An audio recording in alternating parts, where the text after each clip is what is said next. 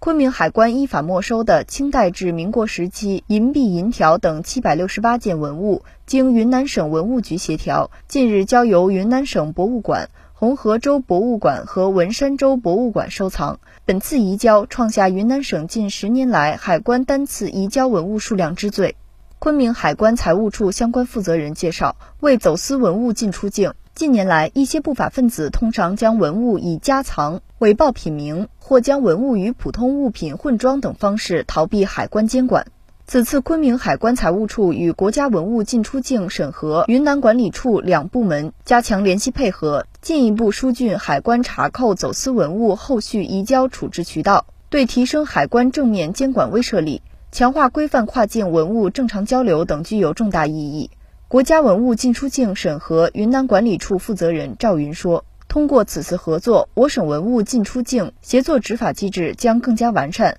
打击文物犯罪将更加有效，社会流散文物资源配置也将更加合理。”新华社记者报道。